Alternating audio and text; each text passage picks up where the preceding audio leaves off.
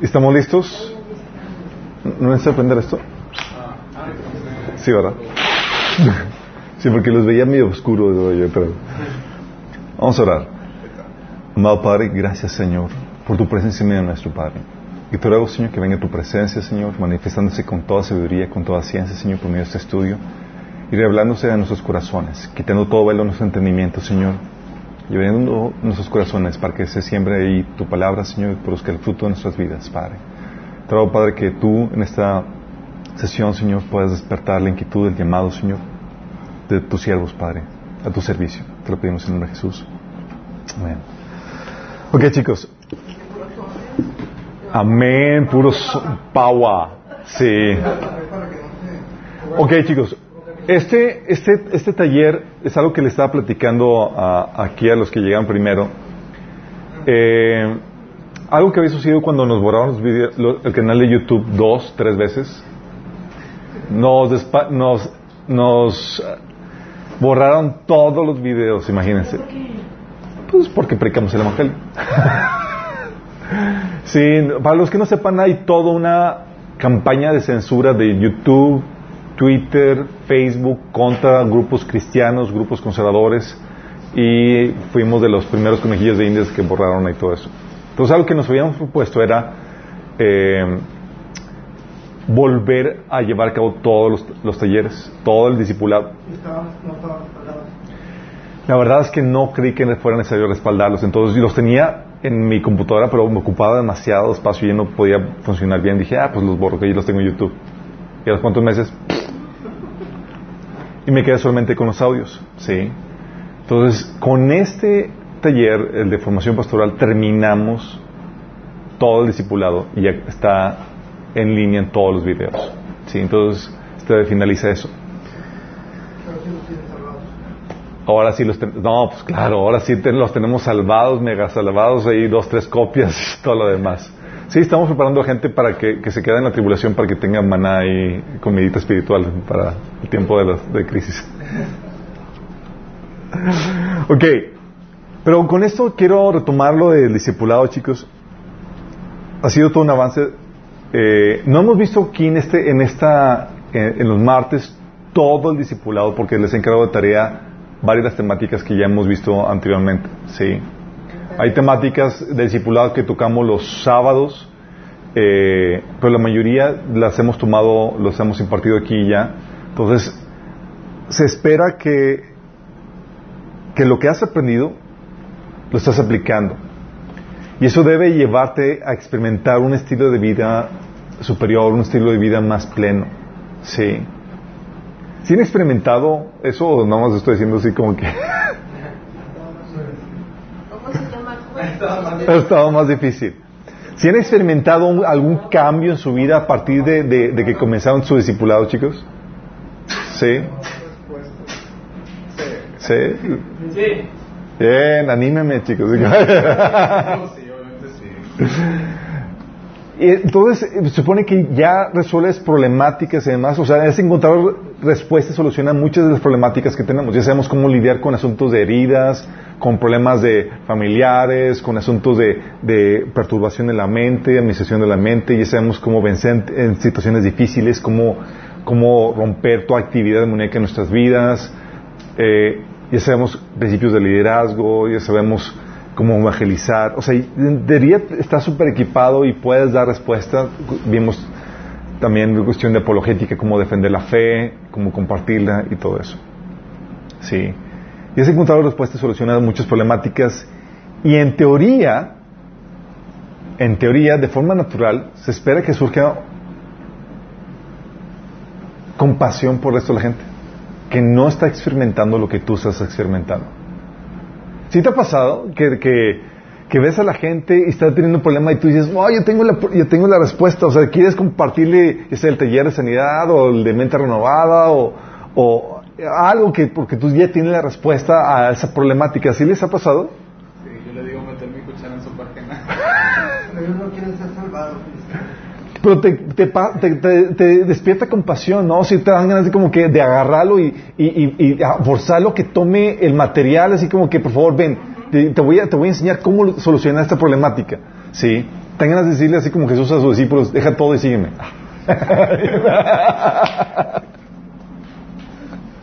Son solamente 3, 4 años. Después yo te rumbo.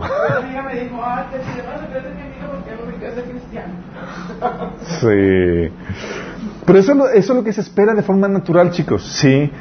Eh, de hecho, lo que Jesús mencionaba en Mateo 9:36 cuando dice que al ver las multitudes tuvo compasión de ellas porque estaban agobiadas y desamparadas como ovejas sin pastor. La compasión solamente surge cuando tú estás experimentando eh, una posición mejor, una, situación mejor en tu vida comparado con las personas que estás sintiendo compasión. Jesús no estaba desamparado, no estaba como oveja sin pastor. Él estaba en una posición donde él ya había encontrado respuesta a todas esas problemáticas. Y el, tener la respuesta genera la compasión de forma natural en la gente que no la tiene y que está batallando, batallando en sus vidas. Sí. Oye, si, tan solo supieras cómo hacer esto y si tan solo me- me escucharas, y eso es lo que, lo que lleva a la gente, esa- ese deseo de ayudar, ese deseo de, de- de ayudar a las personas, que es el deseo de, de pastorearlas, chicos. De pastorearlas. Jesús dijo, estaban que estaban agobiadas y desamparadas como ovejas sin pastor. Fíjate cuál es la problemática. La, la definición de- del problema que vio a la gente que estaba agobiada y desamparada era, no tenían, ¿qué? Pastor, vóytelas. O sea, estamos hablando de que, hey, y luego dice, y ustedes han, han- han conocido gente a su alrededor, gente que no conoce al Señor, gente sin rumbo, sin dirección y sin respuestas a las problemáticas que están viviendo. Les ha pasado, estoy seguro. Y quieres agarrarlos y decirles y darles la solución que tú has encontrado en Cristo. ¿A poco no? Pero la problemática es que no se, no, no, no se dejan ayudar. Sí. Te quieres imponer te empiezan a, a tratar de desacreditar de una manera. Nada más crees que tú tienes razón, bla, bla, bla.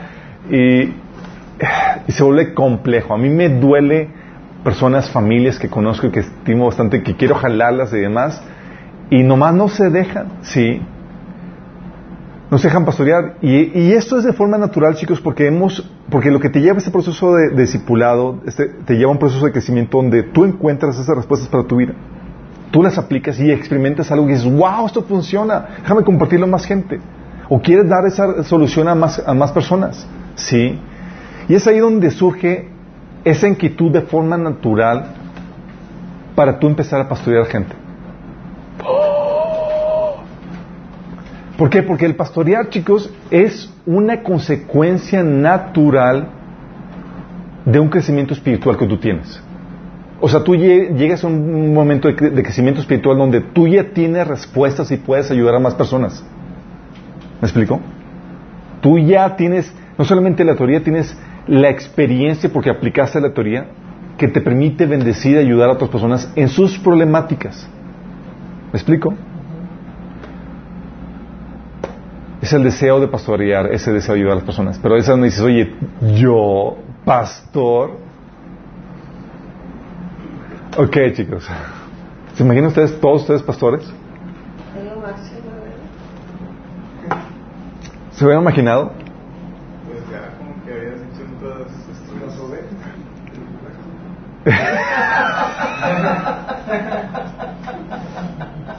y las ovejas al- No salgas de dormir. Estas dos afuera, A veces no conoces mi voz. Ok, chicos. Y ese que donde quiero aclararles es a qué me refiero con pastor. Sí, porque cuando hablamos de pastor, uno es el, llamado a ser anciano para hacerse responsable y pastorear una congregación. Es el, prototipo normal de, de pastor. Sí. Dice Tito 1 del 5 al 7. ¿Se acuerdan que Pablo dejó a Tito en Creta y le dejó la encomienda de, de- de poner a ancianos? Dice, te dejé en Creta para que pusieras en orden lo que quedaba por hacer y en cada pueblo nombraras ancianos de la iglesia, de acuerdo con las instrucciones que te di. El anciano debe ser intachable, esposo de una sola mujer, sus hijos deben ser creyentes, libres de sospecha de libertinaje o de desobediencia. El obispo tiene a su cargo la obra de Dios y por lo tanto debe ser intachable, no arrogante, ni iracundo, ni borracho, ni violento, ni codicioso, ni eh, de ganancias malavidas. Y te pone las condiciones o los requisitos para para el- el- la persona que se ponía, estaba al frente de una congregación. Y déjame recordarte que cuando hablaba Pablo de que pusiera ancianos en plural en cada pueblo, en cada ciudad de Creta, estamos hablando de que estaba poniendo al- a los ancianos, eran los líderes de iglesias en casa. O sea, las iglesias en casa tenían ancianos. Era un anciano típicamente por iglesia en casa. Lo que llamamos ahorita líderes de célula, Sí.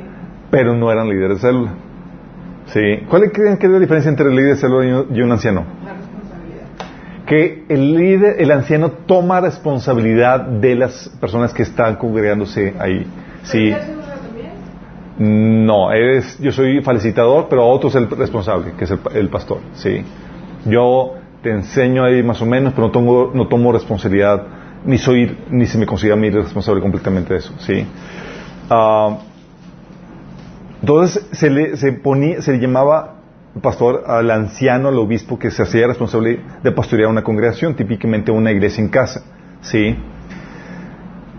Y ese es un llamado particular de pastor que funciona.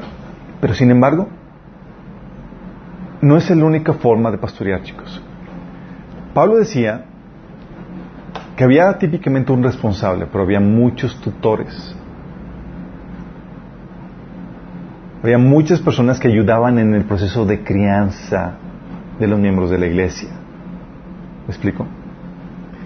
Dice 1 Corintios 4:15. De hecho, aunque tuvieras, tuvieran ustedes miles de tutores en Cristo, padres sí que no tienen muchos, porque mediante el Evangelio yo fui el padre que los engendró en Cristo Jesús. Les diciendo, "Eh, yo soy el responsable, aunque hay tutores que han venido a ayudar en el proceso de crecimiento. Por ejemplo, en Corintios menciona Pablo a Apolos. Yo planté, Apolo regó, sí, pero Dios hace cada de crecimiento. Está hablando de la contribución de otros miembros que ayudaban en el proceso de crecimiento. ¿Vamos?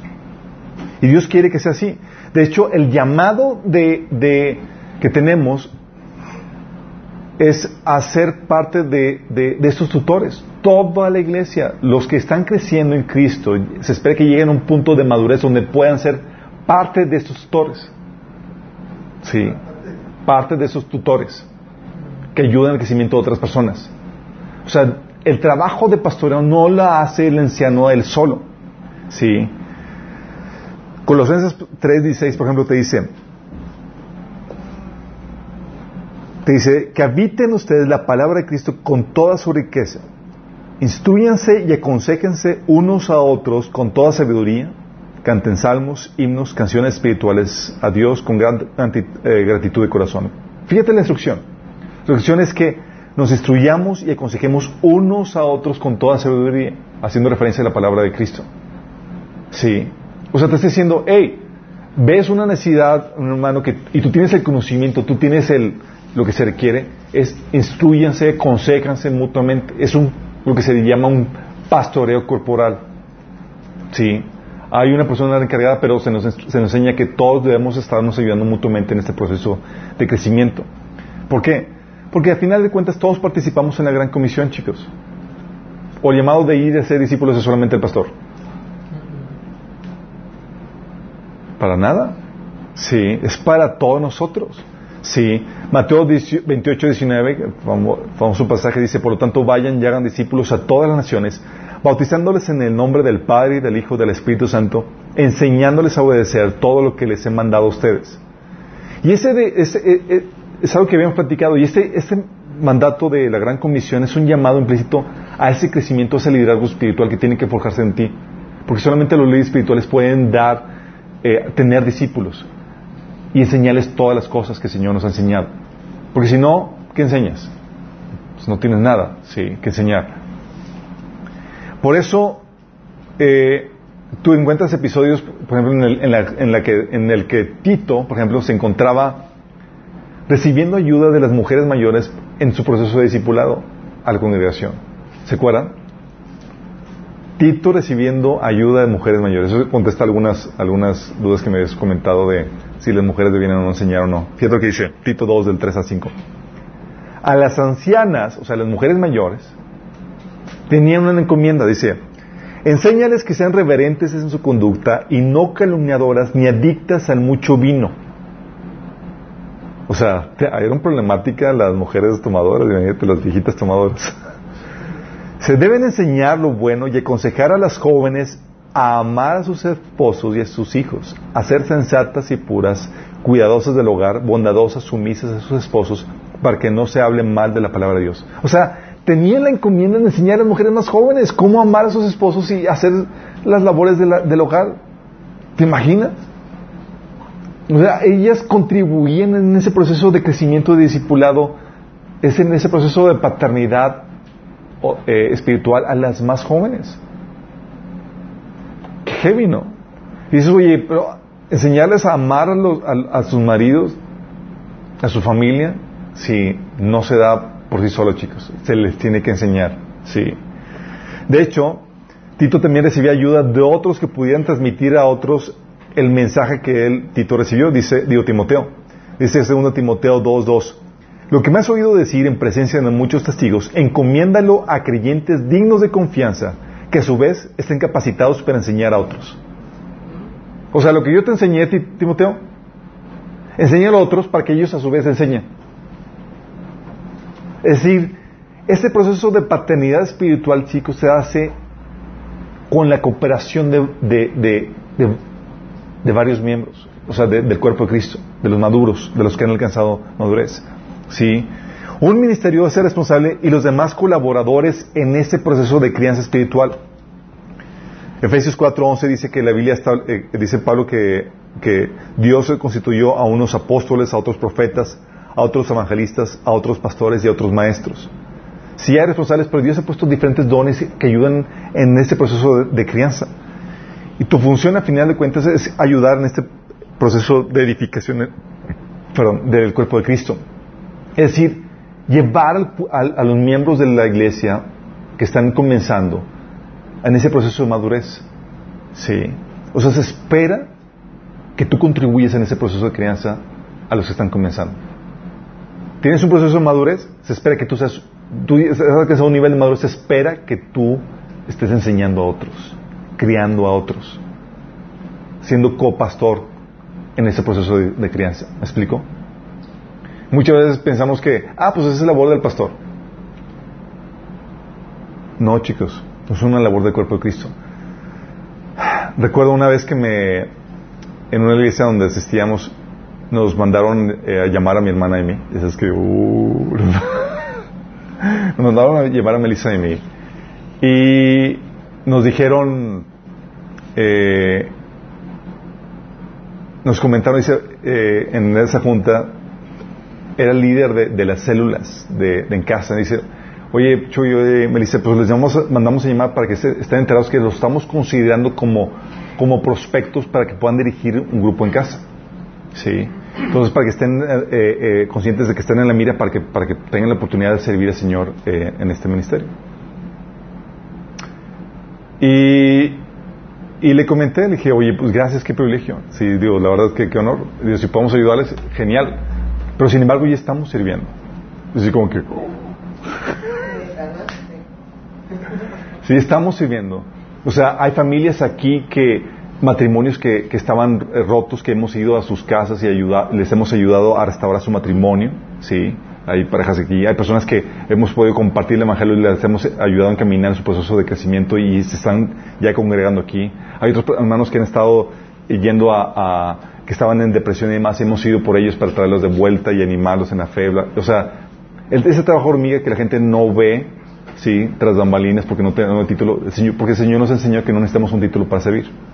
Entonces sí ya estamos sirviendo, pero como que si podemos ayudarles a servir en eso, brutal, sí. Obviamente quedó choqueado porque típicamente es, se te enseña de que, se te enseña de que los líderes de la iglesia local son los que tienen el monopolio para designar si sirves tú o no al cuerpo de Cristo. Sí. Cuando no es así como opera. Acuérdate que tenemos la libertad para servir y, más si tienes un don, una información y, como dice aquí la, Biblia, debemos instruirnos unos a otros con toda sabiduría, con la enseñanza de Cristo. Entonces tú tienes algo que compartir, puedes ayudar y bendecir el cuerpo, se espera que tú ayudes en ese proceso. Sí. Eh, Tu función es edificar el cuerpo de Cristo. Dice Efesios 4:16. Dice, Él hace que todo el cuerpo encaje perfectamente. Cada parte, al cumplir con su función específica, ayuda a que las demás se desarrollen y entonces todo el cuerpo crece y está sano y lleno de amor. O sea, cada parte llevando a cabo su función, chicos. Y fíjate que el propósito final de esto es ayudar a que el cuerpo crezca y madure. Sí. Y tú tienes algo que compartir. La iglesia no es un grupo homogéneo donde todos son del mismo nivel espiritual hay mucha necesidad. Y es donde tú contribuyes con lo que yo ha recibido, con lo que ya has recibido para que puedas ayudar a, otras personas. Hay gente que va ingresando penas, hay gente que, puede ser alcanzada por ti, que puede ser llevada a madurez por medio de, de lo que tú tienes para ofrecer. Sí. Y el Señor ha puesto diferentes ministerios, diferentes dones. Es aquí donde quiero aclarar cada uno de ellos. Dice Efesios 4:11, Él él mismo constituyó unos apóstoles, a otros profetas, a otros evangelistas y a otros eh, evangelistas y a otros pastores y maestros. Ok, menciona aquí a los apóstoles. ¿Alguien sabe cuál es la función del apóstol? Plantar iglesias. Plantar iglesias. Plantar iglesias. Aquí quiero aclarar que hay una, una posición especial que tenían los apóstoles eh, de, del Nuevo Testamento que eran establecer el canon y poner la doctrina al fundamento de la, de la palabra. Dice Pablo, yo establecí el, el, fundamento, si yo otro edifique sobre él. Si los apóstoles, esos son los apóstoles, y le menciona en la Biblia que, ellos tenían, estaban caracterizados porque habían visto a Jesús, hacían señales y prodigios y todo eso.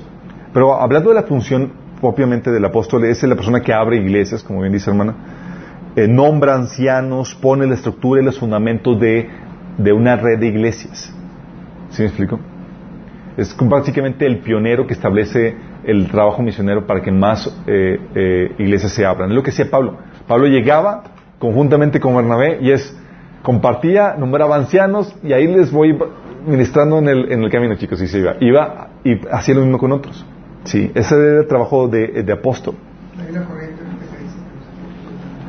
Puedes ponerle el nombre que tú quieras, quita el nombre de apóstol, pero esta función se requiere en el cuerpo de Cristo llámale pionero, misionero, llámale lo que quieras.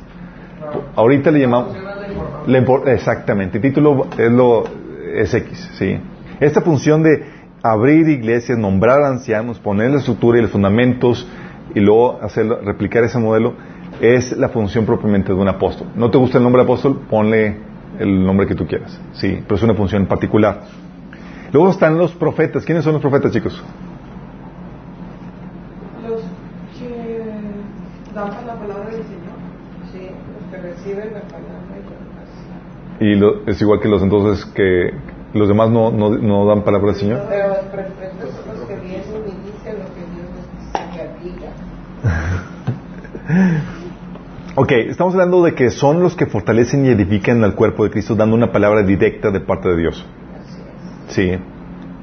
O sea, es que tiene una palabra particular para ti de tu situación que estás viviendo. Sí. Menciona la, que lo que hemos visto cuando vimos los dones de los, del Espíritu en básicos cristianos, que es para, edificar, para animar, edificar, para bendecir. Sí. En la religión es 15 años, digo, vas a morir Así es. Y esta, entonces, esta función de los, de los profetas, sí todavía hay esos dones. eso lo habíamos platicado en básicos cristianos. Sí se puede dar eso. Nada más que, obviamente, es algo que, que nos pasó cuando empezó el derramamiento del Espíritu Santo en el 95. Hubo mucho caos y demás y no sabíamos cómo regular el don, ¿sí? Hay personas que llegaban y con uno y decían, eh, Señor me dijo que me, que, me voy a casar contigo. o oh, el profeta decía, es que ustedes dos se van a casar. Y era como que, ah, y la chava así toda angustiada porque ya el Señor le marcó la, pues la sentencia. O el Señor dijo que... O sea, tú también? al final de tus días. Sí, no, había situaciones, había ese tipo de situaciones porque no se sabía cómo regular el, don. ¿Cómo se regula el don? Eso ya lo vimos en el, en cómo escuchar la voz de Dios, vimos ahí la, esa. Pero se, se regula, sí, porque había abusos de- en muchos sentidos eh, eh, con este don de profecía, pero se da, sí, y sí todavía sigue vigente el don, sí. Entonces, el profeta es el que fortalece y edifica el cuerpo de Cristo dando palabras directas de parte de Dios. Evangelista, ¿quién hace, quién hace el, el trabajo de evangelista? Por cierto, ¿alguien tiene el don de, de- de profecía aquí? Pues todos los que hablemos de la palabra de No, Dios, hasta que no ya se le llega. a- Yo a veces he dado para los Luis, Luis, Sí, también, pero no que- Pero no, no, no. Evangelista es el que comparte el mensaje del Evangelio a no convertidos y luego lo pasan al siguiente departamento. Sí, lo pasa a los pastores para que hagan el proceso de, de- de crianza. Los maestros, ¿cuál es la diferencia de los ¿Cómo se diferencian los apóstoles con los evangelistas? El evangelista no nombra ancianos, no establece iglesias, ¿sí? Eh, Es que parece como si tuvieran como algo en común. sí, generalmente lo que hacen es que traen gente nueva a iglesias ya El establecidas. apóstol es más explorador. más- Pero habla Sí. del Evangelio para convencerlos de la palabra de Dios. Así es. Así es. El, el apóstol es el trabajo de evangelista, sí, pero para, encaminado para establecer iglesias y nombrar ancianos. El evangelista típicamente lo que hace es que trae nuevos miembros a iglesias para que el pastor esté pastoreando. ¿Vamos? Sí. Maestros. ¿Quiénes son los maestros? Traen enseñanza, revelación, pero sin tomar responsabilidad sobre esa, eh, sobre lo- los- las personas a, quienes están enseñando. Es, te enseño, pero tu caminar, cómo está tu condición espiritual, toda la cosa, me- me- ahí está el pastor. Yo nada más te paso la información. Sí. Pobre pastor. Es como lo que acabas de decir de los tutores de la diapositiva anterior. Es parte de los tutores, así es. Pastores, que lo el- el- es de sinónimo en la Biblia de ancianos u obispos, combina el trabajo de enseñanza con el de supervisión y rendición de cuentas, paternidad, paternidad o maternidad espiritual, ¿sí? Para poder llevar a la gente a crecimiento. Es decir, te enseño, pero solamente te voy a enseñar, voy a supervisar tu andar cristiano. Sí, la parte sucia. O sea, te voy a supervisar, voy a llamar a la rendi- a la rendición de cuentas, incluso te voy a corregir si te estás desviando. Exactamente, sí. Para la vara y el callado. Trae la vara, la vara callado y el alfolí.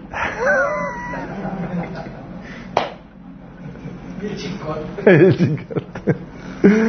Entonces, eso es lo que hacen los apóstoles. Combina el, pas- el, el apóstol, digo, el, el pastor combina el trabajo de, de maestro, sí, eh, con el de supervisión, con el de paternidad o maternidad espiritual. ¿Sale, chicos?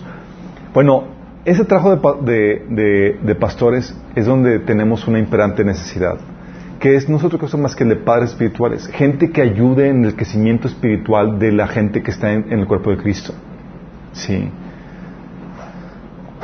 Lamentablemente hay mucha gente dentro de la iglesia sin pastor. Hay porque no se dejan pastorear. Sí, hombre. De hecho, justamente tuvimos que, hubo una predicación que dimos un domingo, de hecho está ahí en, en- que, es, que es, déjate pastorear, por favor. Por- sí, porque oye, queremos ayudarles y luego respingan y ay, no quiero. Dices, pues espérame, sí. Dice la palabra de Dios que el pastor conoce sus ovejas y sus ovejas lo conocen a él. Así es. Entonces no es que se dejen, es que se han ganado, se han encontrado el uno al otro. Pero es que en el proceso hay Es que- unas que todavía funcionan como cabritos. Es que, exactamente, es que hay, hay ovejas y hay cabritos. Y los cabritos no se van a, No se dejan. no se dejan. Ok. Hay pastores falsos. Hay pastores falsos. Bueno, que vamos a ver qué onda con esto, porque mira, la Biblia enseña que hay mucha gente sin pastor. Mateo 9:36 Jesús dijo, al ver a las multitudes tuvo compasión de ellas porque estaban agobiadas y desamparadas como ovejas sin pastor. Y eso es la- la- el diagnóstico de problemática, es falta liderazgo aquí que ayude a la gente, que lo encamine y que les ayude en ese proceso de crecimiento. Sí, que les ayude a encontrar respuestas a, sus- a sus, a sus problemas. Porque, Lucho, y entonces, yo estoy entendiendo un principio que Dios nos diseñó para que tuviéramos todos un pastor. Así es. Así es. En este proceso de crecimiento espiritual por el cual todos vamos, nos enseñó, eh, requerimos un pastor. Hasta, hasta que llegues a la altura de, de ser pastor, exactamente. O sea, el pastor no es para toda la vida, chicos. Sí. Por eso hay personas que están en un nivel espiritual donde ya deberían ser pastores o están en la posición de dar o impartir paternidad espiritual. Sí. Pero ustedes han visto la- las problemáticas. De hecho, tú, Charlie, nos platicas un montón de, problemáticas donde ves las, las crisis de las personas en, que, que, que, que- llevas eh, en, en el carro, las problemáticas en las que están. Y es como que, ¿cómo te puedo ayudar? O sea, hay muchas cosas que quisiéramos ayudarte. Lo que, estás, lo que la carga que estás sintiendo es la necesidad de pastorear a la gente para, para darle solución a sus problemáticas. Porque hay muchas problemáticas que no se resuelven con, con una consejería, sino es con un proceso discipulado. Es, hay mucho que tengo que enseñarte para que puedas avanzar. Un acompañamiento, exactamente. Sí. O sea, te conviertes en el coach, en el persona que, que va encaminando, en que, en que está interesado en esa persona. Sí. Y Jesús menciona aquí que esas personas agobiadas, desamparadas, es la, la, la razón de la problemática es que no tienen pastor. Y en la iglesia hay mucha gente así. Sí. Y también, obviamente, cuanto mayor gente fuera de la iglesia, gente que no conoce al Señor y que anda sin rumbo y sin dirección. Entonces Jesús dice, ¿sabes qué? Hay mucha gente sin pastor. Y los que hay no son suficientes. Dice Mateo 9:37, la cosecha es abundante, pero pocos los obreros. Lo que decía de iglesias, pues fue del pastor. Dice, dice yo, Wayne Myers, la mies es mucha, los obreros pocos y los pocos flojos. Sí, o sea, les dijo, o sea, les dice Jesús, ve el diagnóstico y dice, ¿sabes qué? Un problema. Las ovejas no tienen pastor. Segundo problema, hay pocos pastores. Si estamos con esta problemática, no hay suficientes. Y tenemos entonces que ahorita con, con esta eh, problemática de las mega iglesias, que no es una problemática, es parte de las estrategias que Dios a- a- a- abre, pero tenemos la problemática de cristianos de guardería. Cristianos de guardería. cristianos de guardería me refiero a que cristianos sin realmente ser pastoreados. ¿Cómo sabes que realmente está siendo pastoreado? ¿Alguien puede saber, puede decir? Crecimiento espiritual, es- podría ser uno. ¿sí? ¿Qué otra forma puedes saber que estás Comunicación con el pastor. comunicación con el pastor? Juan 10, 14, pasaje que ustedes citan, hermana, dice, yo soy el buen pastor, dice Jesús. ¿Y cómo se define el buen pastor? Fíjate lo que dice el versículo, este versículo 14. Dice, porque conozco mis ovejas y ellas me conocen. Si tú no conoces, si tu pastor no te conoce, no tienes pastor. Y si tú no conoces a tu pastor, no es tu pastor. Sí. Qué fuerte, ¿no? ¿Cuántas, ¿Cuántos cristianos en la iglesia conocen así? Pero no, hola, ¿qué tal? Mucho gusto. Y oírlo el domingo, ¿no? Exactamente, y tenemos una problemática de una que solamente se conoce el pastor de vista y a unos cuantos metros de distancia y un ambiente controlado, sí. Pero no conozco, no hay un conocimiento. De hecho, eh, recuerdo una iglesia, es un ejemplo que ya les he traído, que llega eh, la, la hermanita con el pastor, bien emocionada para compartir un testimonio antes de, de la reunión. Y dice, pastor, pastor, dice, déjame presentarme, soy Fulanita de tal, llevo dos años viniendo aquí y tengo un testimonio que quiero, quiero platicar. Y el pastor empieza a platicar eso. Y es dos años viniendo a esa iglesia. Y no había ni siquiera, apenas presentándose. Un contacto, ¿verdad? Apenas presentándose. Apenas, o sea, no me conoce, apenas déjame de darle. Y, y la, y la persona inconsciente de que ha vivido esos dos años realmente sin ser pastoreada. Pero es que, es que venimos del trasfondo de la iglesia tradicional, en donde nada más íbamos a la iglesia, escuchábamos el sermón, salíamos y no había interacción. Veníamos del trasfondo de la iglesia católica, así es, con la, la- esa modalidad. Sí. En cambio, antes, chicos, había ancianos para cada iglesia en casa. Las iglesias eran en casa. Los primeros eh, eh, eh, edificios de iglesia se, se- se se hicieron hasta que se unió con el imperio romano. Sí. Hasta con, fue que apenas con Constantino que se empezaron a edificar las primeras catedrales, las primeras iglesias. Pero todo antes eran iglesias en casa. ¿Sabes por, ¿Y sabes qué tenían que hacer lo- Pablo y, Bernabé y los apóstoles cuando, cuando compartían en un lugar? Tenían que nombrar ancianos para los diferentes grupos en casa. O no saber. Están con él. Hechos 14:23 dice, en cada iglesia nombraban ancianos. Y en oración y ayuno los encomendaban al Señor a quienes habían creído. Tú puedes ver, por ejemplo, en Efesios, eh, en Hechos capítulo 20 menciona que, Pablo se quedó fuera de, de la ciudad, no quiso entrar. Y mandó llamar a los ancianos. O sea, en una ciudad tenían un montón de ancianos. ¿Por qué un montón de ancianos? Porque había un montón de grupos en casa. Sí. Decía, cuando llegamos a Mileto, Pablo envió un mensaje a los ancianos de la iglesia de Éfeso para pedirles que vinieran a su encuentro. Vóytelas. Recibir información. O sea, tenían una mega congregación, chicos, un auditorio así donde estaban todos los ancianos juntos. No.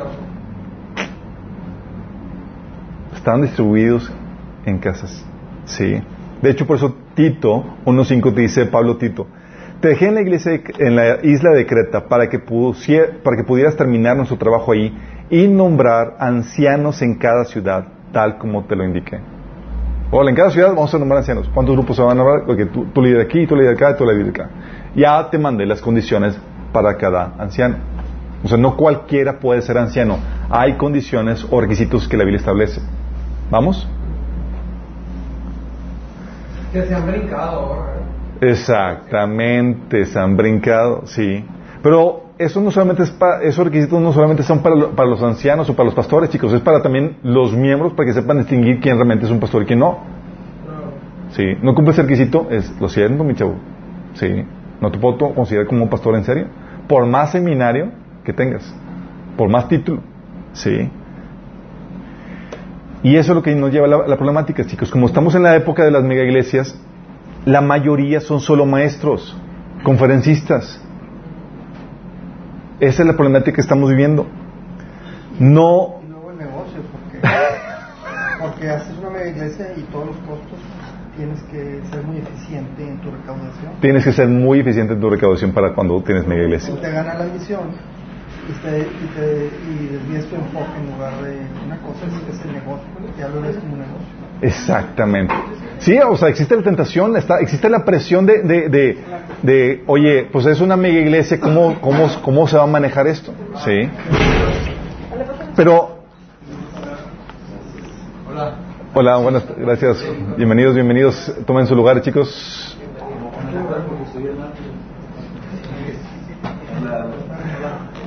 No, no hay problema, no hay problema. Bienvenidos. Todos estamos viendo, estamos viendo, chicos, la necesi- estamos viendo, este es el nuevo taller a los que acaban de llegar, que es formación pastoral. Los estamos preparando para pastores, chicos. Ok. Pero estamos viendo, chicos, que, que la formación de pastores, chicos, no es para solamente ser pastor de una iglesia, estamos comentando, haciendo una recapitulación, sino es para ayudar en el proceso de, de crecimiento a los que están comenzando su caminar en Cristo. ¿Sí? Es decir, toda persona que quiera ser discípulos tiene que saber cómo pastorear. ¿Sale? Porque estás ayudando en el proceso de crecimiento a personas nuevas que están comenzando en Cristo. ¿Ok? Entonces estamos viendo que, que tenemos la problemática de que hay, hay mucha gente sin pastor. Los que hay no son suficientes. Y la mayoría de los pastores que hay son solo maestros. Es decir, no hay seguimiento y no hay pastoreo. Lamentablemente no hay. O sea, eh, Vuelves al económico. vuelves al económico es, te enseño, pero la verdad, ¿cómo está tu vida espiritual? No sé ni me interesa. sí. Es de aquí, desde el púlpito, te veo allá, pero la verdad no me involucro contigo. Sí. Y, y habíamos comentado el, el sello de un buen pastor. ¿Cuál es el sello de un buen pastor? Cuidado con las Comunicación. Conocer a las ovejas. Que el buen pastor dice, es Juan 10, 14, que el buen pastor conoce sus ovejas y las ovejas lo conocen, chicos. Si, si el pastor no te conoce, no es tu pastor. Si tú no conoces al, pastor, si no está siendo pastoreado por él, sí. ¿Vamos? Entonces esa comunicación es importantísima. Porque si no, ¿cómo te voy a llamar la atención? ¿Cómo te voy a monitorear? ¿Cómo te voy a, voy a ayudar en tu crecimiento? Sí. Tiene que haber ese, ese contacto. Entonces, no hay seguimiento, no hay pastoreo. Y hay personas que, que sí fungían en la Biblia como meros maestros. te vengo, te enseño, pero la verdad tu vida espiritual me, me, vale Wilson. O sea, no me interesa involucrarme contigo. Sí. Por ejemplo, tenías Apolos, Apolos era uno de ellos. Sí.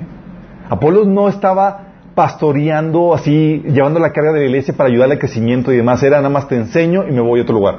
Sí. Oye, pues está la iglesia teniendo problemas X, yo tengo que ir a enseñar a otro lugar. Sí. Que, que su pastor lo arregle. Y Pablo, en su labor de apóstol, sí fungía también como, como, como pastor. Dice, por ejemplo, en 1 Corintios 16, 12, dice Pablo, en cuanto a nuestro hermano Apolos, le rogué encarecidamente, en compañía de otros hermanos, que le hiciera una visita. No quiso de ninguna manera. Pues porque su llamado era el evangelismo, o sea. Era. Es maestrazo, chicos, pero la carga por las ovejas, o sea, era, era del pastor, ¿sí? Sí. Dice, pero dice, pero lo hará cuando se le presenta la oportunidad, ¿sí? O sea, ahí defendiendo, eh, no haciendo quedar tan mal a Apolos. De hecho, había lo que la Biblia enseña maestros itinerantes, chicos, que era algo así que lo que hacía Apo- Apolos.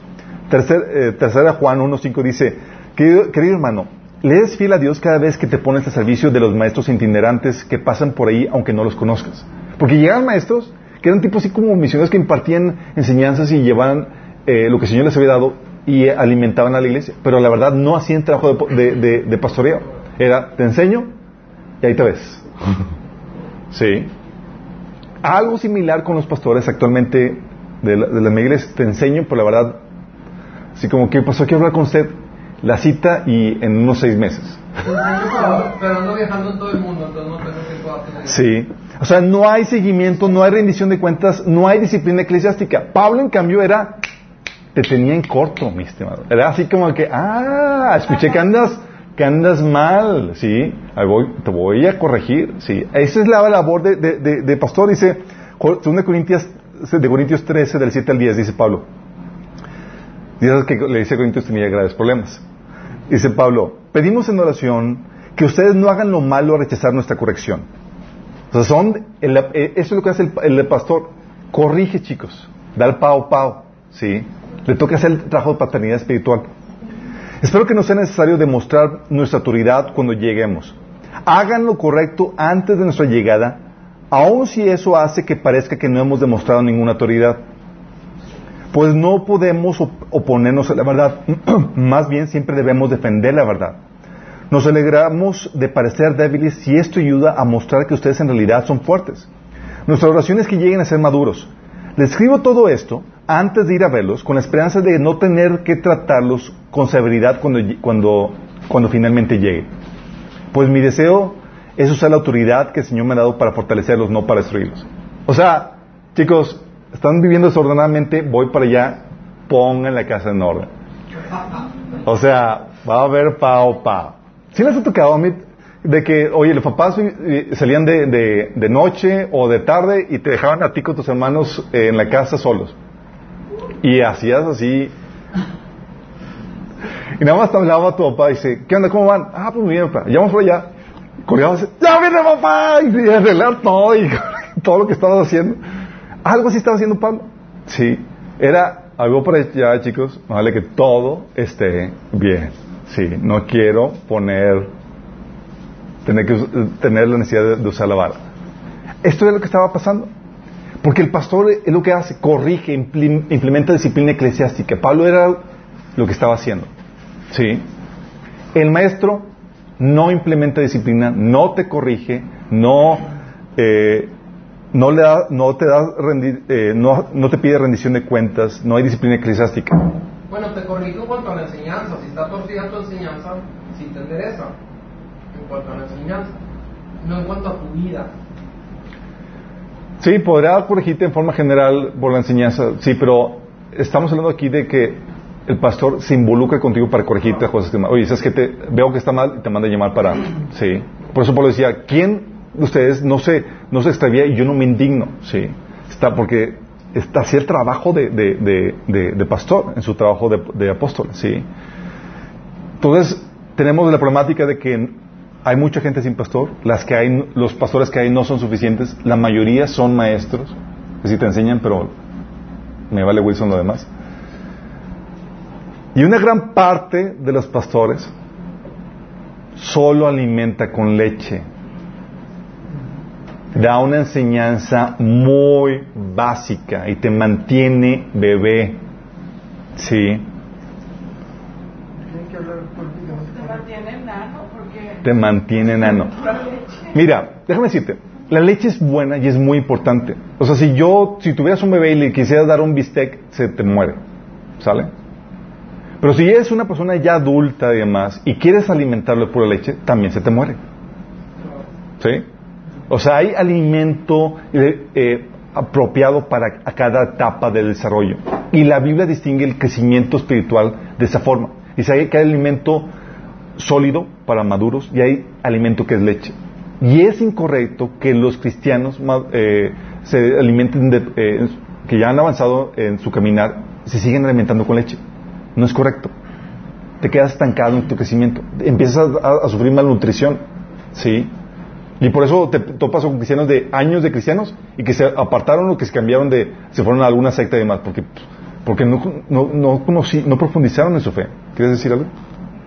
Así como, ¿cómo sería si estuvieran comiendo leche? O sea, ¿cómo sería? ¿Cómo predican los pastores? Ahor- Ahorita te, te- vamos, te voy a explicar qué onda con eso. Vamos a leer este pasaje. Hebreos 5, del 11 al capítulo 6, versículo 3, dice, dice el, el autor de Hebreos. Sobre este tema ten- tenemos mucho que decir, aunque es difícil explicarlo, porque a ustedes lo que les entra por un oído, les sale por otro. Esos son bebés espirituales. ¿Hebreos qué, perdón? Hebreos 5 del 11 al capítulo 6, versículo 3. Dice, en realidad a estas alturas ya deberían ser maestros y sin embargo necesitan que alguien vuelva a enseñarles las verdades más elementales de la palabra de Dios. Es eso que dice, siempre quieren andar oyendo y aprendiendo y aprendiendo. Ya muévete. O sea, ya deberían estar enseñando a otros. O sea, tú diciendo, ¿sabes qué? Tú, o sea, llevas tanto tiempo como cristianos que deberías ser maestro. O sea, tú ya no deberías estar como bebé. Sí. Entonces, entonces se va dando, dando cuenta, dice, dicho de otro modo, necesitan leche en vez de alimento sólido. El que, es- el que solo se alimenta de leche es inexperto en el mensaje de justicia, es como un niño de pecho. Y hay pastores, gran parte de la iglesia, solo alimenta con leche y hace que los cristianos, por años, sigan siendo inexpertos en el mensaje del Evangelio. Pero es que también- la gente un mensaje más. A veces los pastores también no tienen la preparación. Entonces, ¿qué van a alimentar? No tienen la visión. No saben, Son tienen pastores, son pastores. Son, son pastores bebés. Son pastores bebés. Sí, es cierto, sí. Entonces dice, entonces el que se alimenta de, de leche es inexperto en el mensaje de justicia, es como un niño de pecho. En cambio, el alimento sólido es para los adultos, para los que tienen la capacidad de distinguir entre lo bueno y lo malo, pues han ejercitado su facultad de percepción espiritual. O sea, es conocimiento más ejercicio, sí, más la práctica. Por eso, dejando a un lado las enseñanzas elementales acerca de Cristo, avancemos hacia madurez. No volvamos a poner los fundamentos tales como el arrepentimiento de las obras que conducen a la muerte, la fe en Dios, la instrucción sobre bautismos, la imposición de manos, la resurrección de los muertos y el juicio eterno. Así padeceremos si, si lo permite. Repítelo, chico. Mándale el link de la... Ponle revista ahí. Estamos acá. Aliment- fundamentos, cosas básicas que son leche, como el arrepentimiento de obras que conducen a muerte, la fe en Dios, la instrucción sobre los bautismos, la imposición de manos, que es el bautismo al Espíritu Santo, la resurrección de los muertos y el juicio eterno. Que son problemáticas, que son temáticas, que son... Sí. La problemática, chicos, es que la, la iglesia, ¿saben qué se ha convertido? Se ha convertido en una especie de club donde te enseño moral solamente, no doctrina, moral. Y vienes a saludarte. Y viene a saludar, pero espérate, tantito. Y ven bien arreglado. y con buen billete. Pero se ha convertido, chicos, en una estrategia de evangelismo. Ven, invita al nuevo, a, a gente nueva para que conozca al Señor. Déjame decirte esto. La iglesia no es para, que, para, para la gente inconversa. La iglesia es para los cristianos. Y muchas veces por querer abordar y convencer y atraer a gente inconversa, dejamos a los cristianos que ya se convirtieron malnutridos, muriéndose de inanición porque no estamos avanzando por causa de los inconversos. ¿Me explico? Porque, porque ¿cómo sale este tema? Está muy profundo, bla, bla, bla, y, y, pero los nuevos, y hay... Y, y, y déjame decirte, hay iglesias que tienen esa est- estrategia y ellos te dicen, es que no podemos avanzar porque nuestra estrategia es a los nuevos. Ok, Dios habla de estrategias. Sí. ¿cómo es el evangelio? Es, es que es como El una evangel- familia. En una familia tienes hijos ya grandes y no porque nace uno nuevo vas a descuidar a los grandes. Exacto. Estás atendiendo a los grandes y los chiquitos van aprendiendo y, y agarran la onda más rápido. Así es. El evangelismo, chicos, Se trata en chiquito, pues nosotros el evangelismo, chicos, sí, la Biblia te enseña que se lleva en las calles, en las plazas, a- se lleva fuera, evangelismo personal y todo eso, sí. Y lo llevas a la iglesia para que comience un proceso de discipulado, de crecimiento, sí. Pero tú no sacrificas el crecimiento de los, que, de los miembros por causa de los inconversos que quieras atraer. Sí. Puedes crear eventos particulares para eso y demás, pero la iglesia es para cristianos. Añadí, así es. Debe ser simultáneo, ¿no? Porque como dice, dice Charlie, o sea, en una familia puede haber un bebé. Y la mamá hace Por eso, una para el bebé, pero hace lo demás al resto. por eso las, igle- las iglesias que eh, deben, las iglesias deben de, de- de combinar el- el- la estrategia para llevar a los pequeños a madurez y a los, a los que están creciendo a su propio, a su propio ritmo. Si no puedes, eh, o sea, tiene que haber alimento variado. Leche a los de leche, maduro, eh, sólido a los, a los sólidos. Sí. Pero más bien yo creo que también cuando ya eres maduro, la patada santa, como le llaman, Vale, y compartir. Exactamente, esa es la idea, chicos. Por eso estamos viendo este taller. La idea es que, la idea, chicos, es que, que ustedes, que comencemos un programa de adopta a un hermano. Hay mucho, cristianos en serio, aún dentro de la iglesia, es como que, oye, pues te veo medio, medio desubicado, así como oveja angustiada, que así desamparada, sin pastor. Y así he pasado. De hecho, tengo un testimonio de una hermana que, Sí, huérfanos. O sea, van a iglesias, pero no, no, no conocen el pastor ni el pastor los conoce. Pero van, si gracias a Dios hay interés. Y conozco testimonios, no uno, sino varios, donde, oye, la persona, eh, la hermanita, esta hermana, oye, con el conocimiento y demás, dice, es que lo jalo, le invito a un estudio en su casa para llevarlo a madurez. Empezó un proceso de discipulado con esas personas que detectaron, sí, dentro de la iglesia. ¿Me explico? Pero es aquí lo, lo- lo fuerte del asunto. Aquí te está reclamando el, el autor de Hebreos de que deberían de ser ya maestros. ¿Sí? Y que están todavía alimentándose con leche y no con alimento sólido. Y esa es una de las problemáticas, chicos. Por eso le- les digo a los chavos, eh, a la gente, eh, si solamente quieres que, si quieres crecer en tu caminar cristiano solamente con las prédicas dominales, estás en graves problemas. Sí, oye, con las prédicas de domingo no más quiero crecer. Olvídate, mi chavo. No es suficiente. Sí. Y se nos, se nos anima a dejar los rudimentos de la doctrina de Cristo, lo básico, para que avancemos a madurez. ¿Cuántos años llevan aquí, chicos, de cristianos? Llevamos, muchos debemos de, de- deberíamos ser ya así, máster cristiano de, sí, Doctorado. doctorados, sí. No, todos tenemos esa problemática, que gran parte solamente alimenta leche. Y tenemos también la, otra problemática que la mayoría de los pastores no empoderan a la iglesia.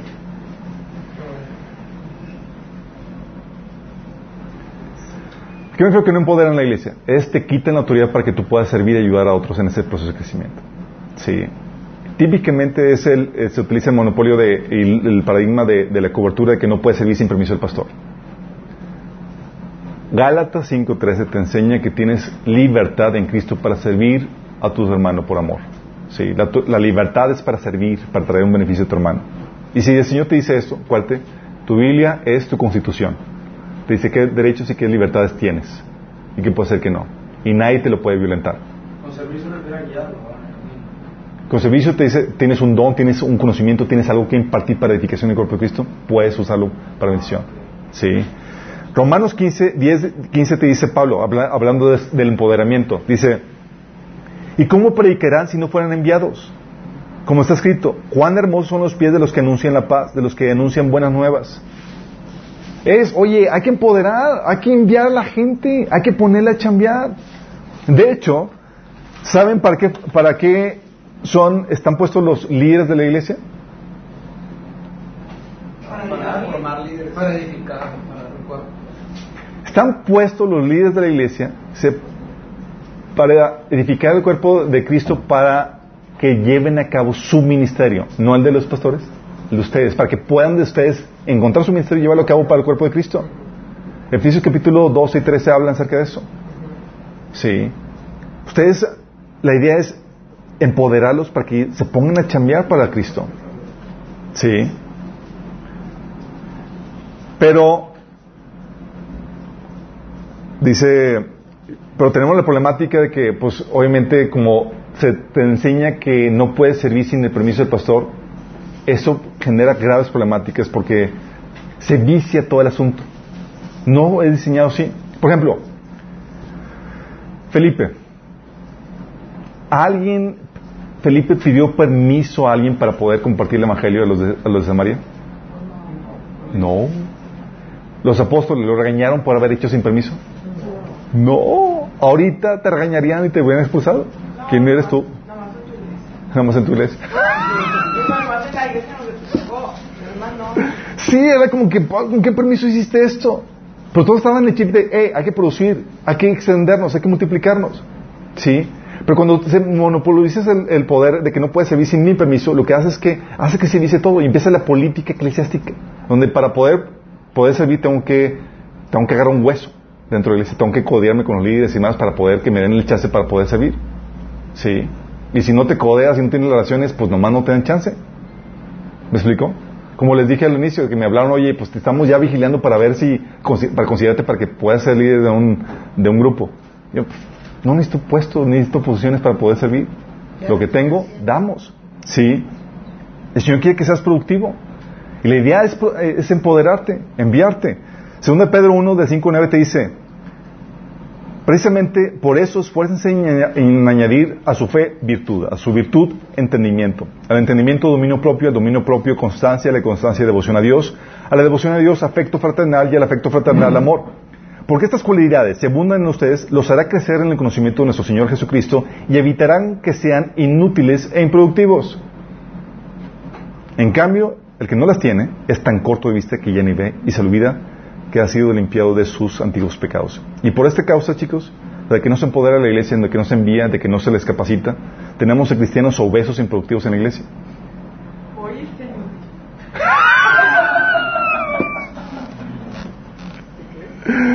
¡Qué fuerte! Pero, sí, pero muchos, eh, ya por, por el hecho de que, pues es que para servir tienen que llamarme el pastor o tengo que conseguir aquí y, y, y, y ya cambian el chip de que es algo difícil, inalcanzable y demás. Muchos iban al seminario, iban a la iglesia con ganas de servir y el pastor los sentaba. ¿Sí? O ¿Te los- acuerdas del hermano Faustino de Oaxaca? Ajá. No sabía leer, bajó del- del- de la sierra, le predicaron, se aprendió Juan 3.16 y dijo, se lo voy a compartir a medio mundo. En los noventas, ese hombre ya había fundado más de 90 iglesias. Con nomás Juan 3.16. O sea, ¿Y con permiso de quién? Ah. ¿Bajo qué cobertura? Pero sí me... eh, es lo que voy, chicos. Sí, o sea, no podemos. Y lo que hacen es que ya cambia el chip de la gente de que llega a la iglesia nada más con el plan de recibir y sentarse como un plan de entretenimiento. O ya de, de cumplir nada más.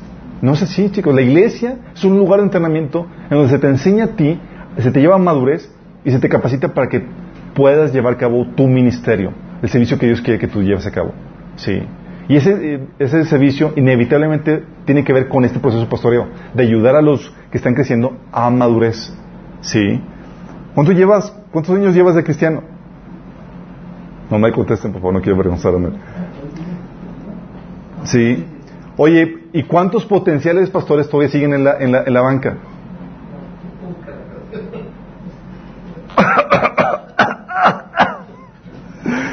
¿Cuántos ministerios siguen sin desarrollarse? Sí. Y por esta, este monopolio de poder, chicos, en vez de empoderar, la gente piensa que para servir quiere relacionarse con la élite de la iglesia. Sí. Y para conseguir un puesto en la iglesia tengo que entrar en el juego de la política eclesiástica. Gálatas 2 te habla de que Pablo, o sea, él se aventó a servir y luego fue con los líderes para ver qué onda. y ya con todo el servicio que estaba haciendo. Sí. Dice Pablo en Gálatas 2, del 6 al 8, dice, los líderes de la iglesia no tenían nada que agregar a lo que yo predicaba, porque fue a Jerusalén para conocerlos. O sea, como que él ya estaba predicando y estaba compartiendo y dice, no me agregaron nada. Dicho sea de paso, su fama de grandes líderes a mí no me afectó para nada, porque Dios no tiene favoritismos. O sea, X con su posición. Sí. Y al contrario, ellos comprendieron que Dios me había dado la responsabilidad de predicar el Evangelio a los gentiles tal como le había dado Pedro la responsabilidad de predicar a los judíos. Pues el mismo Dios que actuaba por medio de Pedro, apóstol de los judíos, también actuaba por medio de mí, apóstol de los gentiles. ¿Pablo pidió permiso a los apóstoles? ¿Recibió una encomienda de por parte de ellos? Oigan, pastores, al contrario, dice Pablo reprendiendo a Pedro. Sí, y muchas veces queremos decir todo el protocolo es, chicos, Dios les va a pedir cuentas por lo que Dios les ha dado. Y no ver así como que, y, y, y ¿cuánto, qué multiplicaste con lo que te di? Ay, Señor, le escondí. Es que no, no me dio un, no me permiso en la iglesia. Sí. Tienes que ponerte a trabajar. Obviamente tienes que conseguir los requisitos. Si quieres ser el pastor de una congregación formal, hay requisitos que tienes que cumplir. ¿Sí? Entonces tienes, tenemos esa problemática que la mayoría no empodera a la iglesia. De hecho, comentario, estaba la, una pastora, no digo de dónde porque aquí hay muy pocos pastores, luego la, la delato. Está este hermano creciendo así en el Señor, a, a, así a, amando al Señor y queriendo desarrollarse para, para, poder llevar a cabo todo lo que el Señor le, le había puesto. Y se compró una Biblia de estudio. Entonces la lleva a la iglesia y demás, y había una junta de staff, no sé qué, y estaba ayudando ahí con los ujieres o algo así, y que le ve la pastora con la, con la Biblia de estudio. Y le dice la pastora, ¿y eso por qué la compraste? ¿Eso es para pastores? ¿Eso no, eso, eso no es para ti? Y el tipo, pi, pi, pi, pi, pi. En vez de incentivar, wow, qué genial, adelante. Por cierto, aquí yo siempre recomiendo, cómprense una Biblia de estudio. ¿Cuál? NTV de estudio. Está muy buena. ¿Así se pregunta nada más? ¿NTV de estudio? No, NTV. NTV.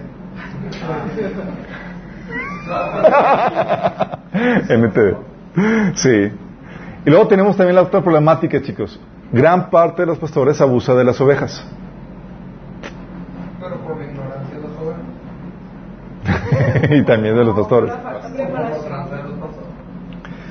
Fíjate, hay un pasaje muy fuerte de Ezequiel capítulo 34 en contra de los malos pastores. ¿Alguien lo ha leído? Está así de miedito. Dice, el Señor me dijo esta palabra, Hijo de hombre, profetiza contra los pastores de Israel. Profetiza y adviérteles que así, el Señor así dice el Señor omnipotente. Hay de ustedes, pastores de Israel, que solo se cuidan a sí mismos. ¿Acaso los pastores no deben de cuidar al rebaño?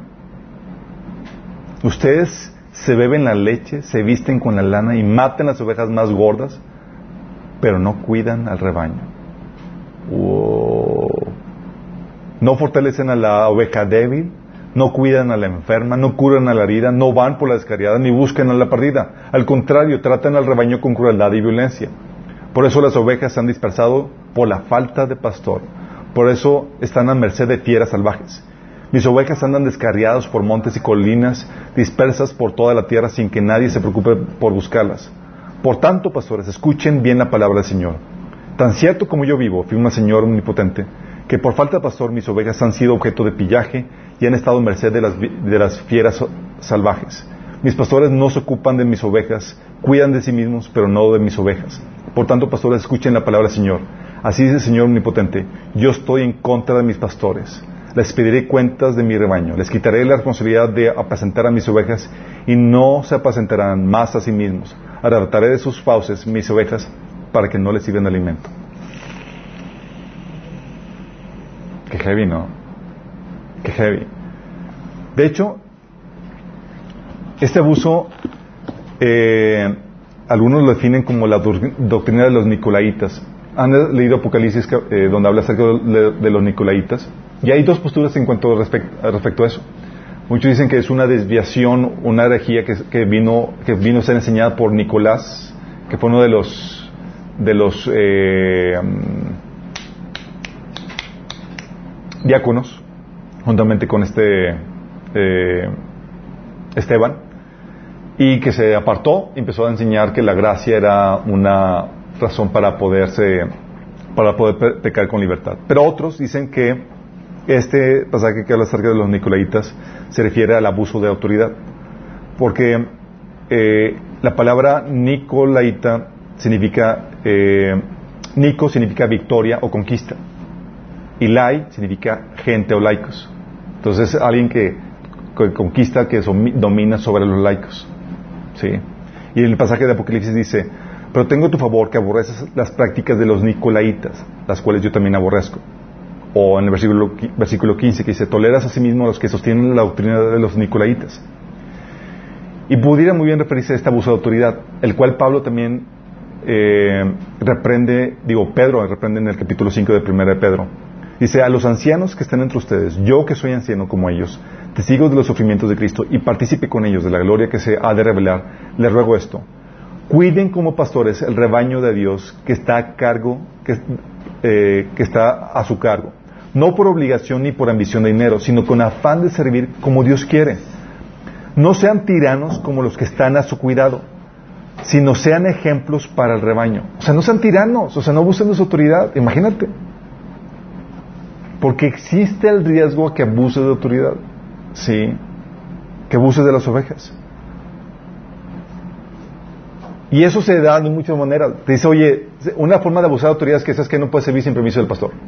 Y ha tocado pas- personas que, que recuerdo un hermano, que, un hermano que llega conmigo me dice, me dice, oye hermano, pues el Señor me puso mi, eh, inquietud de, de ir y llevar comida a, a una de las iglesias del IMSS. Digo, una de las, de las de, de hospitales del IMSS.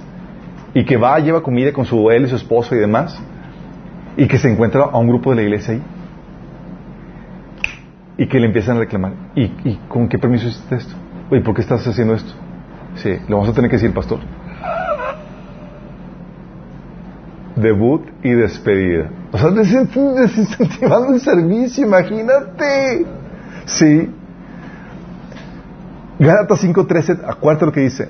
Les hablo, sí, hermanos, porque ustedes han sido, han sido llamados a ser libres. Libres, chicos. Pero no se valgan de esa libertad para dar rienda a sus- a su- suelta a sus pasiones. Más bien, usen esa libertad para servirse unos a otros con amor. ¿Eres libre para qué? Para. Uno a otro en amor. Para eso eres libre. Y cuando te refieres que eres libre, es no necesitas permiso. ¿Vamos?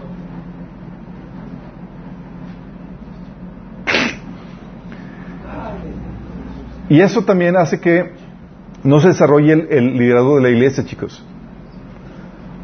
Pastores que en su abuso de autoridad es no te quiero desarrollar, porque si te desarrollo, ¿sabes qué va a pasar?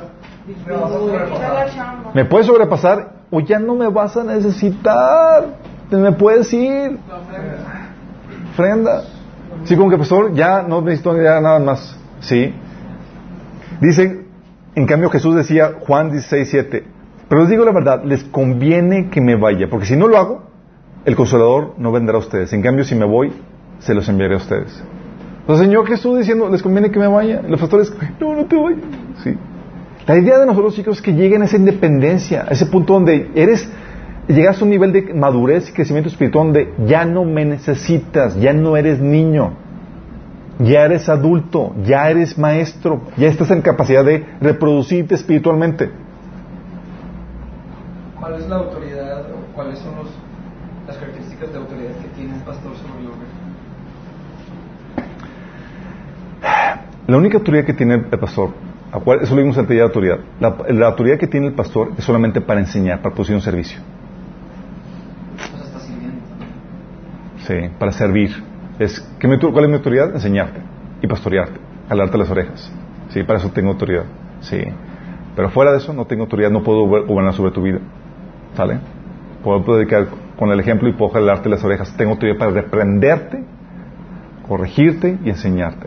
Sí, llamarte cuentas. Sí. Entonces, sí, sí están viendo la necesidad, chicos.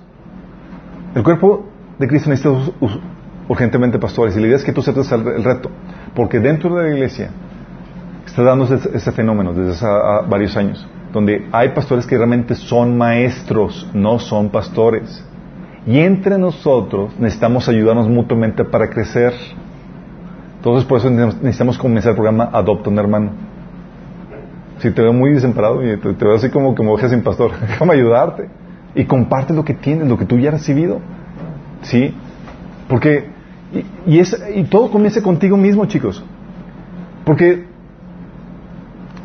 tú tienes que avanzar en ese nivel de crecimiento espiritual. Porque tú solamente vas a llevar a la gente a donde tú has llegado. Tus victorias van a ser sus victorias. Y tus derrotas van a ser sus derrotas. Sí. Y eso es donde quiero aquí compartirles algo acerca de, de, de- de mi testimonio en cuanto a todo esto. Porque la verdad,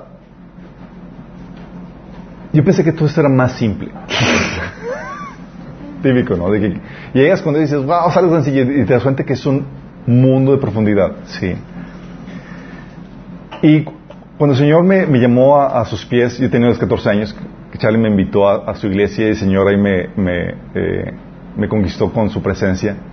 Pero la verdad es que yo no sabía qué estaba pasando. Yo nomás eh, hice un llamado de a, a aceptar al Señor y yo fui y estaba y ahí delante de, de- de Dios y queriendo más de, de Él.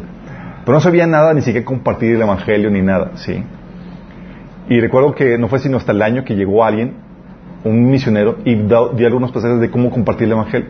Hasta el año, imagínate. Yo no sabía exactamente qué, había pasado, pero no te- nadie te enseñaba cómo compartir o qué fue lo que hiciste o qué fue lo que implicaba de que ya eres salvo, ya tus pecados fueron perdonados. O sea, nadie te daba una intro de nada. Sí. Es ven a la iglesia y aquí más o menos, y ni con eso entendías. Sí. Sino porque el Señor me estaba enseñando por medio de, de mis tiempos con Él lo básico, sí. Pero recuerden, llegó este, predic- llegó este misionero empezó a dar pasajes básicos para compartir el Evangelio, como el de... eh, ¿Quién era Rick? Ok. no me acuerdo ni quién era, pero era pues el pasaje de Juan 3.16, eh, recuerdo uno que se me quedó grabado, era, bueno, ni tan grabado, era Juan, Juan 1, a 1.12, ¿se acuerdan? Que a todos los que le recibieron, a los que creen en su nombre, les dio potestad de ser hechos hijos de Dios. Entonces estaba viendo los pasajes y estaba, ¡wow! Entonces hay que compartir el Evangelio, esta es la fórmula para, para llevar a más gente a Cristo. Y yo llego súper emocionado a mi casa. Y mi abuelo era mi conejillo de indias. Una vez quise hacer mis primeras liberaciones, no, mis primeras- Entonces digo, abuelo, tienes que entregarte a Cristo y demás. Y estaba buscando el muroso pasaje y nomás no lo encontraba. Estaba Marcos 1.12, era Lucas 1, Hecho, Hechos 1.12. Y total, nunca encontré el muroso pasaje. Pero yo era, pero mira, abuelo, decía algo así y se lo parafraseaba y lo guía a, a, a hacer la oración. Sí, y él nada más por, para quitarme de, quitarse de encima de mí. sí. Pero ahí conocí el, ministerio de Compa, al cual algunos están trabajando aquí. ¿Sí saben qué es Compa? Compañero. Los de aquí. Es un lugar donde es como un camp...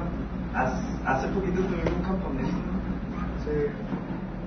Compa es, es celebración para el compañerismo estudiantil cristiano AC. Sí, es un grupo que se busca incentivar el liderazgo de los jóvenes estudiantes para que abran grupos de estudios bíblicos, para invitar a compañeros que no conocen a Cristo, para que conozcan el Evangelio. Entonces, en la iglesia donde estábamos, estaba Juan, Ar- Juan Arjona, que era el, eh, líder de, Compa aquí, y pues luego me puso el ojo y me invitó. ¿Sí? Y era, pues ponte a orar para que el Señor, eh, porque tienes que buscar a alguien más con quien hacer el trabajo en equipo. Yo estaba en la prepa. Y era, pues no, un año y nada, pues ya era una prepa de dos años. Y recuerdo que pues, estábamos orando y no conocía ningún cristiano realmente que tuviera el compromiso para, compartir el Evangelio juntamente conmigo. Y escuché en ese verano, para comenzar el, último año de, prepa, eh, un curso, un seminario de evangelismo en misiones de José Virión. De esos que te quedan así en shock. El mundo está perdiéndose y hay que tomar medidas drásticas para compartir el Evangelio. ¿El brasileño? Y un brasileño. Oye, pero ¿cómo lo haces? O sea, en teoría tenía que comenzar con alguien más ni nada y yo no tenía, no tenía la, no, no toda la prepa, nada más sabía que el mundo estaba perdido y que había que compartir el Evangelio. Entonces, mi estrategia fue, ya se les he comentado en el taller de evangelismo, es, me, me llevé la Biblia como estrategia para compartir. Pero me llevaba la Biblia y la gente me preguntaba, oye, ¿para qué, quieres, ¿para qué te traes la Biblia? Ah, para compartirte el Evangelio. ¿Me das chance? Y lo lo. Sencillo. Me despertaba la curiosidad, ¿no? Pero como que alguien da, sí, entonces compartía así uno a otro, al punto que me hacía la fama de- y, y ya los chavos me, me mandaban a gente, así como que agarraban a uno y decían, "Eh, pregúntale por qué trae la Biblia, ¿no? Y, me- y ellos se la botaneaban, ¿no? Era para que, para, si otra víctima más. Pero, y luego empezamos con la, con la, con, pero la, la idea que tenía era, era compartir el evangelio a un mayor número de gente. Y así, ya así no era suficiente. Yo quería ganar a toda la parte para Cristo. Esas ambiciones santas que el Señor te pone. Pediste el micrófono. El micrófono. Entonces, ¿qué, qué, qué es lo que hicimos? Hicimos el- el- la, la estrategia de, de encuesta que les había platicado en el taller de evangelismo. El- y era una encuesta donde eh, aprovechamos a los, a los estudiantes que estaban en, el- en su hora libre. Estaban en su hora libre y yo iba con una encuesta y por medio de la encuesta eh, teníamos una conversación para conducirles a, para compartirles. Y era la primera, por ejemplo, la primera pregunta, oye, ¿tú crees que la Biblia es la palabra inspirada por Dios por sus características? Ellos, no. Y yo, no, pero por sus, por sus características, ¿las conoces? No. Ah, déjame explicártelas. Y ya se las compartí. Sí. Ah, pues no, entonces sí. Y así te ibas y les iba compartiendo el Evangelio con, con la, entrevista. Y así llegamos a compartir entre las personas que encontré cristianos, porque al momento de compartir surgieron un montón de cristianos. Eh, llegamos a, compartir unos 300 personas el Evangelio en la prepa. Se hizo el, el, el borlote tal punto de que el director de la, de la prepa Tech nos nos mandó llamar porque compartimos bollititos de Chick Publication a, a Tony, sin Tony Sonia a todo el mundo, ¿no? y esos que son bien anticatólicos, ¿no? sí, era... yo recuerdo cuando el director me, me manda a llamar y nomás avienta un folletito y dices, ¿qué es esto? Y yo nada más, híjole, que no sea un anticatólico, que no sea un anticatólico. ¿Qué decía? Era la historia de Navidad. Yo, ay. Yo, ah, la historia de Navidad, ya lo leyó. No, no lo leyó. Ya, a final de cuentas. Y un. Ay, bueno, en total terminas compartiendo. Se habían unos seis grupos de estudio bíblico entre los estudiantes y dem- y demás. Y.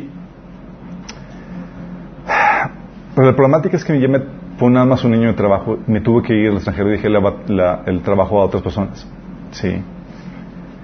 Y me di cuenta que al regresar de, de mi viaje a Estados Unidos, llego y de todas las personas que les compartimos, ¿sabes cuántas sobrevivieron? Cero. Ni- de todas las personas a las que compartimos, ni una sola sobrevivió. Tú no sabes, no sabes. En ese momento, nadie estaba yendo a la iglesia, nadie estaba congregando, nadie estaba leyendo la Biblia. Al contrario, sí. Y me di cuenta que compartir el Evangelio es sencillo. Pero si no lo acompañas de discipulado, sin el seguimiento para llevar a la gente al crecimiento, es, vas a causar un aborto. Sí, no, tiene que ser un- esos casos así como los de Felipe, donde compartiste a alguien que ya estaba listo y que va a continuar y demás. Y pueden suceder, pero las probabilidades son muy bajas. Sí. Hay excepciones. Por eso la estrategia de Pablo era compartía e inmediatamente ponía toda la estructura y la infraestructura para poder llevar a la gente al crecimiento, discipulado. Aprendiendo de esa derrota en la universidad, dije, ok, voy a enfocarme en el discipulado. Órale. Sí. Y el líder de, de en ese entonces, Jorge Salcedo, me pasa la batuta porque se graduó y yo empecé con el liderazgo ahí. Y dijimos, y tenían todos los grupos de, de estudios y demás, y dijimos, ok, vamos a, hacer, vamos, a, vamos a cambiar la estrategia. Vamos a enfocarnos en el evangelismo personal y no vamos a jugar a la iglesita aquí con estudios bíblicos con gente pura, pura gente cristiana. Vamos a enfocarnos a que vamos a abrir un grupo solamente cuando haya gente no cristiana interesada en tomar eso. E hicimos publicidad, teníamos conciertos en ODEM, ¿se imaginan cristianos? Radio cristiana y toda la cosa. Y no les vendíamos el cielo, les vendíamos la, la posibilidad de cumplir su propósito aquí en la tierra como líder cristiano. Y obviamente para eso, para ser un líder cristiano tienes que primero ser cristiano. Entonces les comenzamos compartiendo. Comenzábamos, éramos 12, eh, para medio del, del semestre nos habíamos triplicado. Todos tenían uno, dos personas eh, a quien compartir. Y al final del semestre, ¿sabes cuántos quedaron? Uno solo. Uno solo. Mejor porque se- Nosotros, nosotros tenemos que celebrar y crecernos después de. La problemática aquí, chicos, es que es algo que les había platicado. O sea, llegaban la, o sea, estamos discipulando gente, imagínate. Y el, el persona que discipula tiene que dar respuestas a problemáticas de la gente que está discipulando. Llegaba gente así, toda problemada con su familia, problemáticas de su familia, y llegaba, es que tengo problemas con mi mamá, bla, bla. Y el, y el persona que lo está discipulando, yo también. Y se ponían a llorar juntos. Imagínate. O sea, ¿qué soluciones daba? No daba ni una. Estaban los dos en el hoyo. Llegaba otra persona con dudas, inquietudes acerca de la evolución y era una chica muy intelectual con todas esas cuestiones y que, que por qué la Biblia y qué onda con eso. Y, y eran tantas las preguntas y tantas los cuestionamientos y demás que me estaba desconvirtiendo a la chica que la estaba discipulando porque no tenía ni una sola respuesta. Pues madurez. Es que el discipulado, chicos, es un proceso de automultiplicación. Tú te vas a multiplicar a tu misma imagen. Lo que tú tienes vas a dar. Si no tienes nada que dar, así va a ser. Sí. Porque solamente van a llegar a donde tú has llegado y vas a transmitir la madurez que tú has obtenido. Sí, por eso el- lo que les había comentado. El llamado a ser discípulo es un llamado a que tú seas un líder espiritual, que puedas dar respuestas y que puedas llevar a madurez a la gente. Sí. Porque eso vas a dar solamente lo que tú tienes y los vas a llevar solamente a donde tú has llegado y tus derrotas serán sus derrotas y sus- tus victorias van a ser tus victorias. Por eso la importancia de crecer y madurar. Entonces fue como que chin. Entonces, para evangelizar tengo que discipular. Y para discipular tengo que llevar a la gente a madurez. Qué friega. Si vamos a entender la problemática, es como que quiero que, que, que, que evangelicen, yeah, ok, pero tengo, tienes que discipular. Ok, pero para que tú discipules tienes que ser una persona madura espiritualmente, que ha crecido. Sí. Y por eso en la etapa de, por eso evangelismo más discipulado, pero sin el liderazgo espiritual, también suele producir abortivos. En mi etapa profesional, ahí fue donde el Señor me tuvo que llevar en ese proceso de, de pastoreo y de iglesia, en el modelo bíblico. Y comienzas contigo mismo, chicos, porque la Biblia te enseña, Pablo, cuando compartía, él tomaba responsabilidad de, eh, de ponerse él como el ejemplo y el modelo. Sí, él había alcanzado un, madu- un, un nivel de crecimiento al punto que decía en 1 Corintios 11.1, dice Pablo, imítenme a mí como yo imito a Cristo. Imagínate ese nivel. ¿Tú podrías decir eso? Imítame. Y no estamos hablando de perfección, chicos, estamos hablando de madurez donde, o sea, Pablo decía, no es que haya alcanzado la perfección, pero él se levantaba y seguía la meta. No se quedaba estancado en su proce- proceso de ma- de madurez y crecimiento. De hecho, Pablo te mencionaba que tenía graves problemas eh, de pecado a final de sus vidas. ¿Se acuerdan qué pecado tenía? El orgullo. Al punto que Dios tuvo que decirle, sabes que te voy a mandar un aguijón, hijito, porque te estás perdiendo el piso. Para que le bajes. Para que le bajes. Imagínate. Sí. El Señor todavía estaba tratando con él. Y es aquí donde es, oye, por eso es la importancia de que avancen en su, en su el crecimiento, de- en el proceso de discipulado, chicos, y se vuelvan expertos aplicando todo eso. Porque ustedes van a dar respuesta. ¿Sí? Llegan gente, oye, si me parecen, veo hombres en mi casa, ¿y tú qué haces? Sí. Prender la luz. Y hay gente así, de hecho, el caso que le habla la hermanita sido toda triste porque es que Señor no me ayuda a mi familia, bla, bla, bla, porque tengo problemas familiares, mi esposo, mis hijos, bla, bla, bla. Y dice, ya voy a dejar la fe. Y yo, ¿porque Dios no le ayuda? Y yo, "Pues, ¿cómo espera que le ayude? Digo, ¿no te das cuenta que Dios ya te dio todas las soluciones y están en la Biblia? ¿Ya las estudiaste? No. ¿Cómo puedes echarle culpa de que Dios no te ayuda si Dios ya te las dio esas soluciones en la Biblia? Nada más que nadie te las ha enseñado. Sí Y tú no la estás buscando. y tú no la estás buscando. Entonces, ¿qué es lo que el Señor me llevó en la etapa profesional, chicos? Me llevó a tomar responsabilidad por la gente que de la que Dios me puso cargo. Habíamos ten- teníamos un grupo y queríamos llevar a esa gente, a ese grupo, a que otra persona lo pastoreara. Sí, es como que háganse cargo de ello. Sí, les traemos a la gente. Están trabajando nada más de evangelismo. Pero tenemos la problemática de que cuando está pasando eso, sucedió lo que les dije. Llega el, el pastor con la hermanita que le platica testimonio y esta hermanita llevaba en su iglesia dos años y ni siquiera el pastor le conocía. Imagínate. O sea, tú tienes que estar preparado para y disipularlo a fuerzas. O sea, no puedes decirte evangelismo y te dejo en la iglesia para que alguien más se haga cargo de ti. Sí podrías hacerlo, pero tú tienes que tener con quién la madurez para poder dar respuestas. Sí. Aunque seas como, aunque seas evangelista, te espera que tengas la madurez espiritual para multiplicarte y poder llevar gente a, madurez. Si no, estamos en la lona. Sí. O sea, tú debes ser, ya debes estar comiendo alimento sólido. Es decir, capaz de enseñar a otros. Sea que tengas el don de evangelismo. La problemática es que si te- las iglesias actuales, pocas son las que están llevando a gente madurez. Y es donde, ¿qué haces? Yo quería hacer eso. Yo quería llevar a la, igle- eh, a la gente que habíamos compartido el evangelio a que la pastoreara el pastor, el pastor. Pero el pastor no conocía sus ovejas. ¿Qué haces con eso? Pues no haces más que empiezas a tomar responsabilidad. Sí. Fíjate lo que dice Pablo, 1 Corintios 4, del 14 al 17, dice, no les escribo esto, para avergonzarlos, sino para amonestarlos como a hijos míos amados. De hecho, aunque tuvieran muchos, ustedes miles de tutores en Cristo, padres sí que no tienen muchos, porque mediante el Evangelio yo fui el padre que los engendró en Cristo Jesús. O sea, te dice que cuando compartes el Evangelio y se convierten, adquieres una responsabilidad espiritual. Qué heavy, ¿verdad? Qué heavy.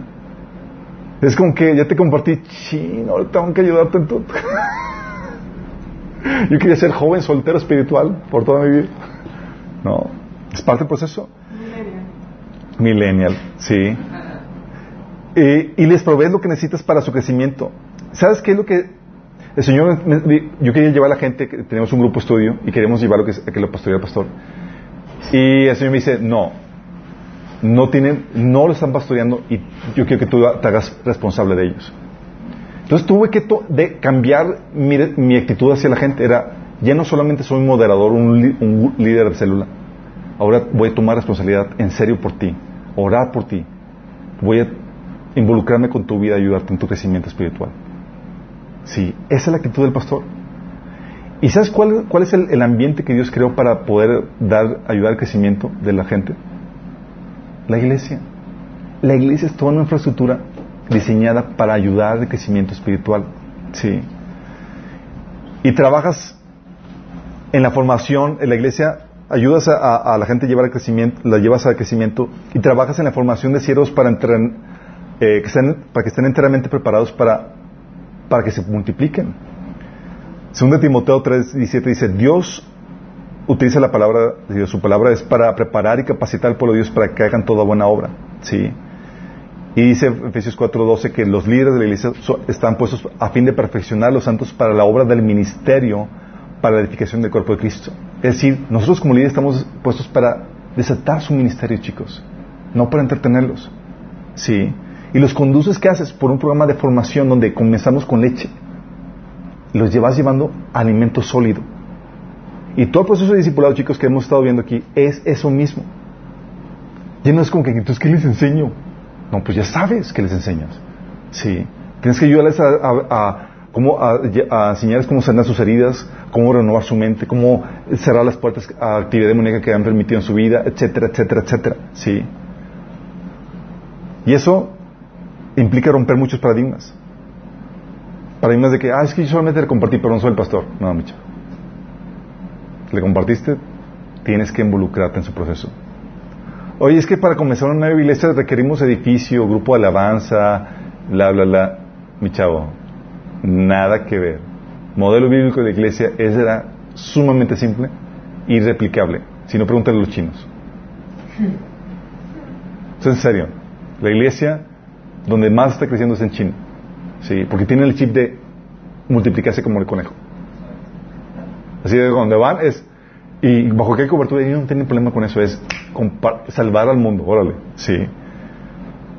Y eso implica también el quitar el chip de que es que no puedo servir sin cobertura. Olvídate. Tienes que tomar responsabilidad. Tú has recibido, tienes que dar.